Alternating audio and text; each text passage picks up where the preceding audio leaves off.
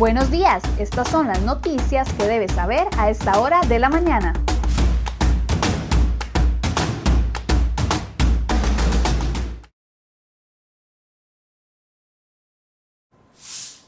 Hola, ¿qué tal? Muy buenos días. Gracias por acompañarnos en Cere Hoy Noticias. Vamos de inmediato con las informaciones que hemos preparado para ustedes el día de hoy en la portada de cerehoy.com.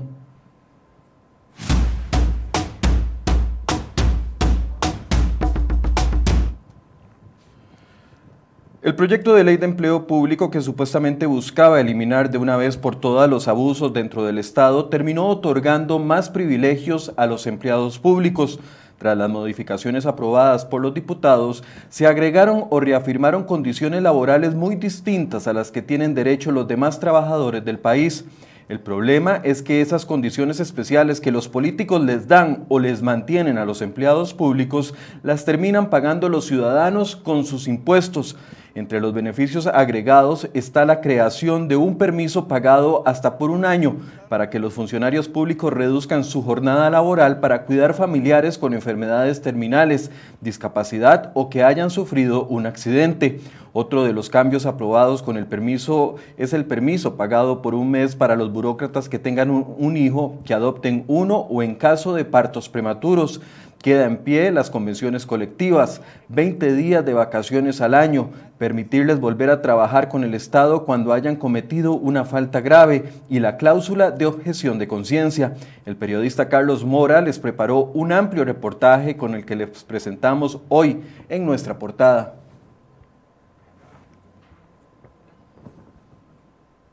De que se ha venido hablando en relación con la implicación de un diputado un tema de narcotráfico. Creo que lo prudente debe ser que el compañero Viales Villegas se aparte de esa comisión. No existe, mi querido compañero, ningún indicio ni ligamen de ninguna actividad ilícita, no en particular esa, de ninguna actividad ilícita de este diputado o algún integrante cercano a mí. Yo no me aferro a ninguna aspiración, como si lo hizo usted en su aspiración para ser diputado, teniendo 195 llamadas con un importador de cemento chino en el principal ebullición del caso que se dio. El diputado de Liberación Nacional, Gustavo Viales, descartó renunciar a la presidencia de la Comisión de Seguridad y Narcotráfico, como se lo pidió Pedro Muñoz, precandidato del BUSC, Muñoz hizo la solicitud tras ventilarse una serie de allanamientos en el cantón de Corredores, donde el papá de Viales es el alcalde, y se detuvieron a personas presuntamente vinculadas con el narcotráfico y ligadas a esa familia. También dijo que esas operaciones se detuvo a una pareja que presuntamente habría sido visitada por Viales antes de los operativos. El diputado Viales descartó cualquier vínculo personal y de sus allegados con las personas investigadas y descartó dejar la presidencia de la comisión. Recordó al diputado Muñoz los cuestionamientos que lo salpicaron previo a la campaña por las 125 llamadas que se registraron desde su teléfono al importador de cemento chino Juan Carlos Bolaños. El diputado liberacionista aún debe explicar si visitó o no la casa de la novia del principal sospechoso detenido por narcotráfico, conocido como Pancho Villa.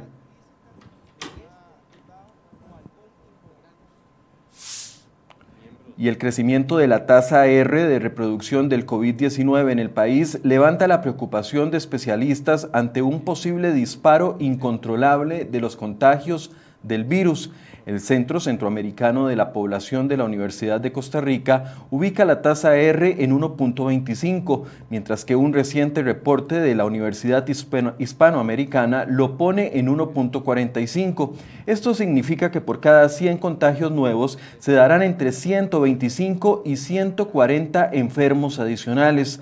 El demógrafo Luis Rosero explicó que podríamos llegar a tener hasta 1.500 contagios nuevos por día, mientras que el epidemiólogo Ronald Evans indica que con su cálculo la cifra sería de 1.800 diarios. El gobierno mostró este lunes preocupación por la situación e indicó que está reforzando las unidades de cuidados intensivos nuevamente y también los operativos en carretera para respetar la restricción sanitaria.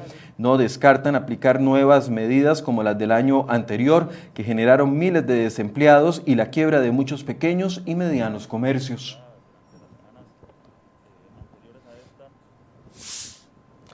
Y ante el aumento de contagios, la pregunta obligada es, ¿peligran las clases presenciales para más de un millón de estudiantes en todo el país?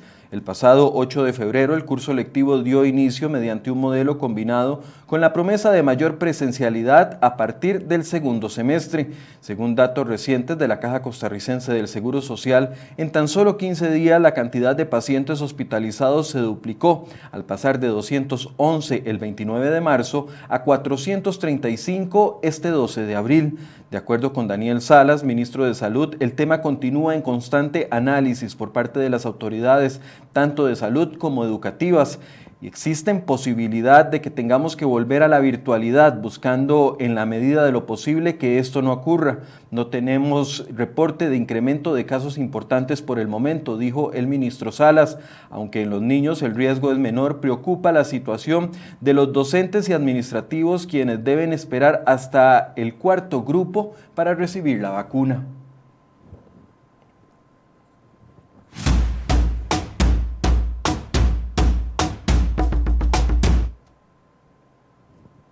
Desde tempranas horas de este martes, los agentes judiciales están realizando una serie de allanamientos para dar con los sospechosos de robo de ganado. Algunos de los operativos se realizan en el Mercado Central de San José, ya que al parecer la carne se está vendiendo en ese lugar. Los allanamientos se dan en 20 puntos, incluidas varias carnicerías y viviendas de los sospechosos. El robo y destace de ganado ocurre en varias zonas del país, pero se han denunciado grandes pérdidas en la zona norte de nuestro país. Además, en otra nota, la Corte Plena determinó en una votación secreta archivar la denuncia por presunto acoso sexual y laboral que se le seguía al magistrado William Molinari.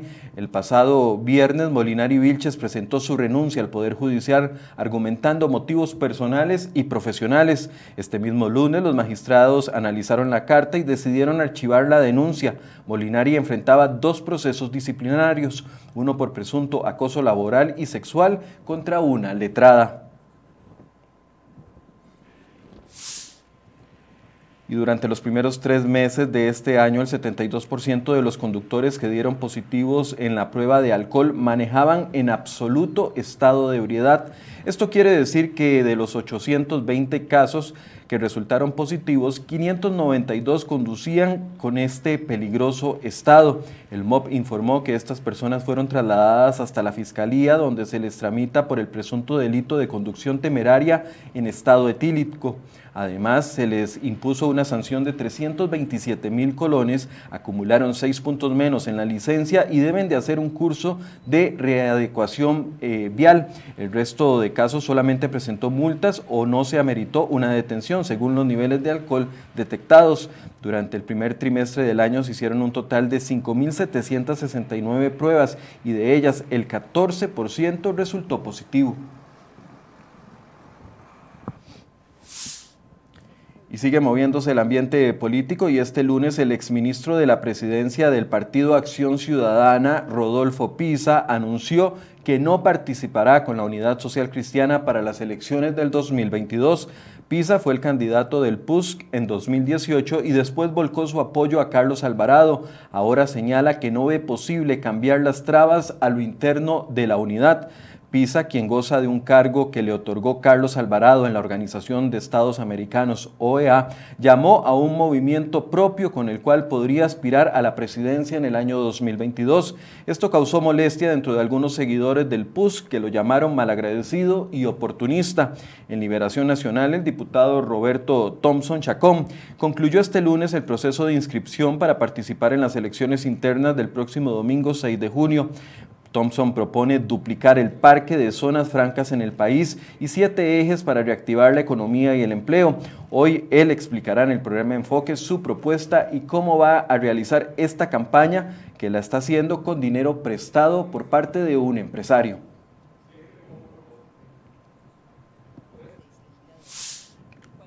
Y dentro de pocas semanas los diputados podrán sesionar de manera virtual y legislar y registrar más bien sus votos en comisiones en el plenario legislativo de manera electrónica. Antonio Ayales, director ejecutivo de la Asamblea, comunicó que la empresa Microsoft ya tiene lista una actualización de la plataforma Teams que se usa en los legisladores para las reuniones virtuales. Así, los diputados podrán registrar sus votos en sesiones legislativas de manera virtual y electrónica. Según dijo Ayales, la nueva licencia no tuvo ningún costo adicional.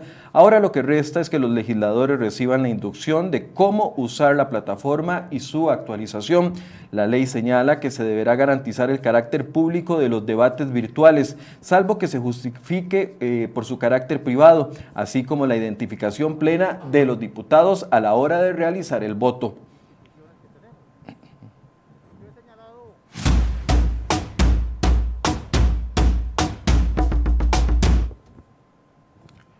Y el Ministerio de Hacienda colocó este lunes cerca de 80 mil millones de colones en títulos de deuda en el mercado interno. La mayoría de títulos se colocaron en colones con vencimientos al año 2026 y 2036.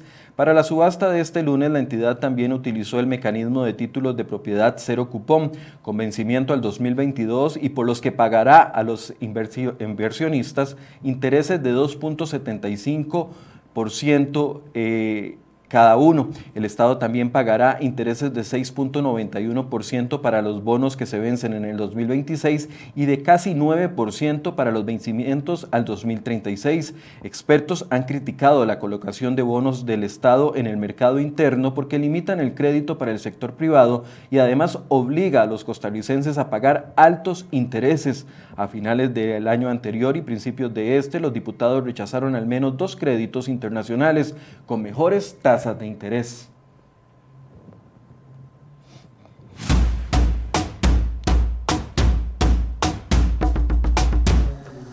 El grupo delictivo de los ardillos. preste atención a lo que está pasando en un poblado de Guerrero en el sur de México. Ante la incapacidad de las autoridades de luchar contra los narcotraficantes, este poblado está armando a niños entre 6 y 12 años para luchar contra los delincuentes y defenderse del narco el, pueblo de Ayahualtempa, que es uno de los más pobres del país, integró al menos a 30 niños en la policía comunitaria del municipio de San Joaquín de Herrera. Los menores reciben armas y capacitación de cómo usarlas contra un grupo narco llamado Las Ardillas, que ya ha generado muertes y secuestros. Este pueblo es clave para la producción del tráfico de goma de opio, materia prima con la que se produce la heroína. Las autoridades comunitarias aseguran sentirse totalmente desamparadas por parte del gobierno central y dicen que están en ese desamparo y que esto los obligó a tomar esta drástica y polémica decisión muy lamentable. Ya con armas de alto calibre, mientras que nosotros pues estamos preparando.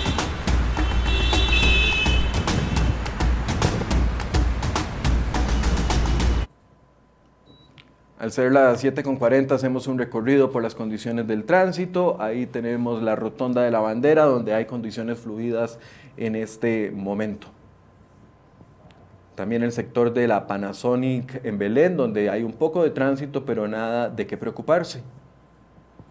Y finalmente en Taras de Cartago, La Lima, donde también hay tránsito fluido. Lo que está haciendo ese tráiler, ustedes aprendan, no deberíamos de hacerlo ninguno y poner en riesgo la vida de otras personas en ese giro tan complicado.